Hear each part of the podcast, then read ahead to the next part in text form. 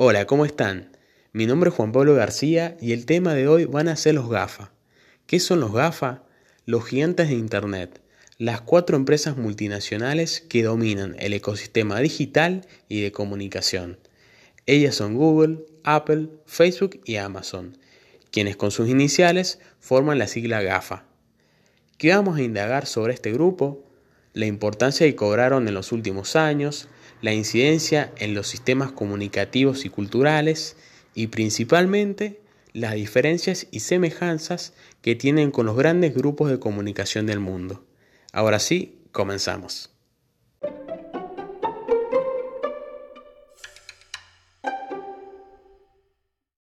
Es imposible negar que casi todos tenemos una cuenta en Google y en Facebook que al navegar en Internet la primera opción para comprar es Amazon y que todos se mueren por tener un iPhone y escuchar canciones a través de iTunes. La centralidad que este grupo de empresas ha conseguido en Internet las ha convertido en agentes claves del sistema comunicativo cultural.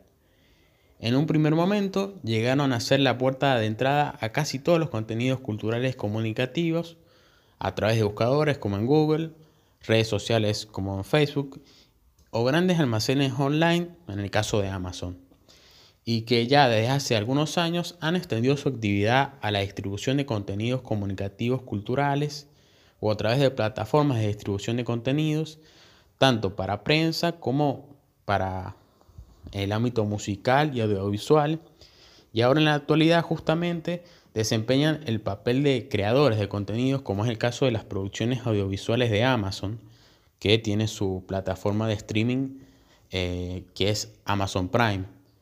Recientemente que tiene muchas series que eh, están dando vuelta, digamos, en las principales carteleras en lo que vendría a ser eh, contenidos audiovisuales. Justamente su incidencia en la sociedad y en la cultura tiene que ver fundamentalmente con el uso excepcional que hacen de la Big Data. La Big Data es un término que hace referencia a conjuntos de datos tan grandes y complejos que precisan de aplicaciones informáticas no tradicionales de procesamiento de datos para tratarlos adecuadamente. Los GAFA los utilizan de una manera que les permita conocer las preferencias e intereses de sus usuarios para producir contenidos que sean rentables e innovadores. Eso también se refleja en lo financiero, ya que en términos de ingresos, las empresas GAFA también ocupan las posiciones más altas de la tabla de ganancias, superando incluso a los grupos de comunicación tradicionales y más poderosos, eh, mientras que también en el número de empleados, estas empresas, los GAFA, se sitúan por debajo de los grupos de comunicación, es decir, que tienen menos empleados que los grupos de comunicación, a excepción de Amazon, que por la logística y el volumen de, de, su negocio, tiene un personal más amplio. En este sentido, también es relevante el nivel de internacionalización de las empresas. En casi todos los casos, los GAFA tienen la mayoría de su negocio fuera de sus fronteras, mientras que los grupos de comunicación tradicionales tienen aún buena parte de su negocio dentro de su país de origen, que es Estados Unidos. Dentro de estos grandes grupos de comunicación tradicionales de los que hablábamos, se encuentran, por ejemplo, la CBS, Viacom, Fox, hasta hace muy poco, que fue comprado por eh, Disney. Y también está en, dentro de estos grupos tradicionales News Corporation. Otra de las ventajas de los GAFA es que actúan como intermediarios entre los contenidos y los consumidores.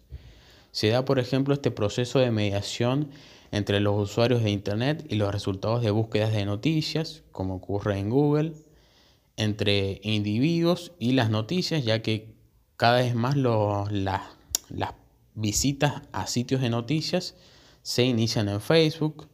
También se da entre editores de libros y compradores, como ocurre en Amazon, y entre compradores y editores de música, lo que ocurre en iTunes. Ya que, bueno, a ser globales, esta intermediación les confiere un enorme poder en las negociaciones con los productores de contenidos, de forma que pueden imponer determinadas normas, tales como precios en los libros, porcentaje que cobran los desarrolladores, acceso gratuito a noticias, etc. Como plataformas, se caracterizan también por ser mercados bidimensionales. Esto quiere decir que el crecimiento en el número de usuarios en un mercado atrae a los de otro.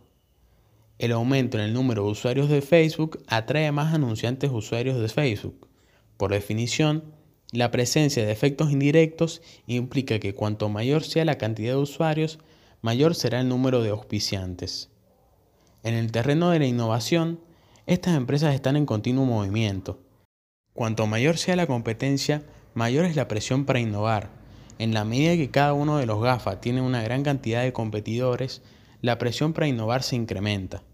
Los GAFA compiten entre ellos y compiten con los grupos de comunicación, entre ellos porque realizan múltiples actividades similares, y con los grupos de comunicación porque además de competir en la distribución de contenidos, también lo hacen en la cantidad de ingresos por publicidad online, que en el caso de Google y Facebook vienen ganando terreno desde hace bastantes años, ya que eh, justamente han aprovechado que los medios tradicionales no han innovado en ese sistema y ante la masividad que tienen los, estos medios digitales eh, y más en la sociedad hoy en día, ha ido trasladando toda esa ganancia que antes recibían los medios tradicionales a, eh, a, bueno, a los GAFA justamente, principalmente a Google y a Facebook, lo que ha provocado un gran problema en los medios tradicionales que están obligados justamente a innovar, a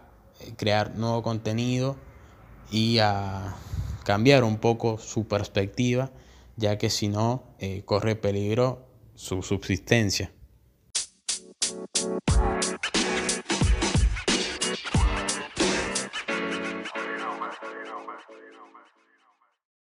Como conclusión, es importante reflexionar y cuestionar la centralidad de estos gigantes de Internet, ya que tienen casi un absoluto control en cuanto a la información que se puede o no publicar.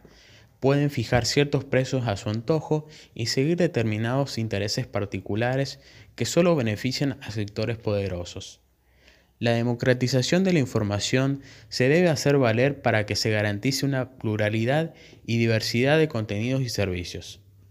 Ya para finalizar, una cuestión pendiente de estudio es analizar el crecimiento y desarrollo de estas empresas desde el punto de vista de la gestión. ¿Cómo es posible gestionar el crecimiento de empresas para llegar a ser muy grandes y que en pocos años pasen a tener varias decenas de miles de empleados de alta calificación? El estudio de cómo se organiza la innovación dentro de cada uno de los GAFA debería mostrar al resto de empresas el camino para gestionar equipos humanos y para diseñar la innovación. No obstante, esta es una tarea difícil porque el secreto es una de las características fundamentales de estas empresas.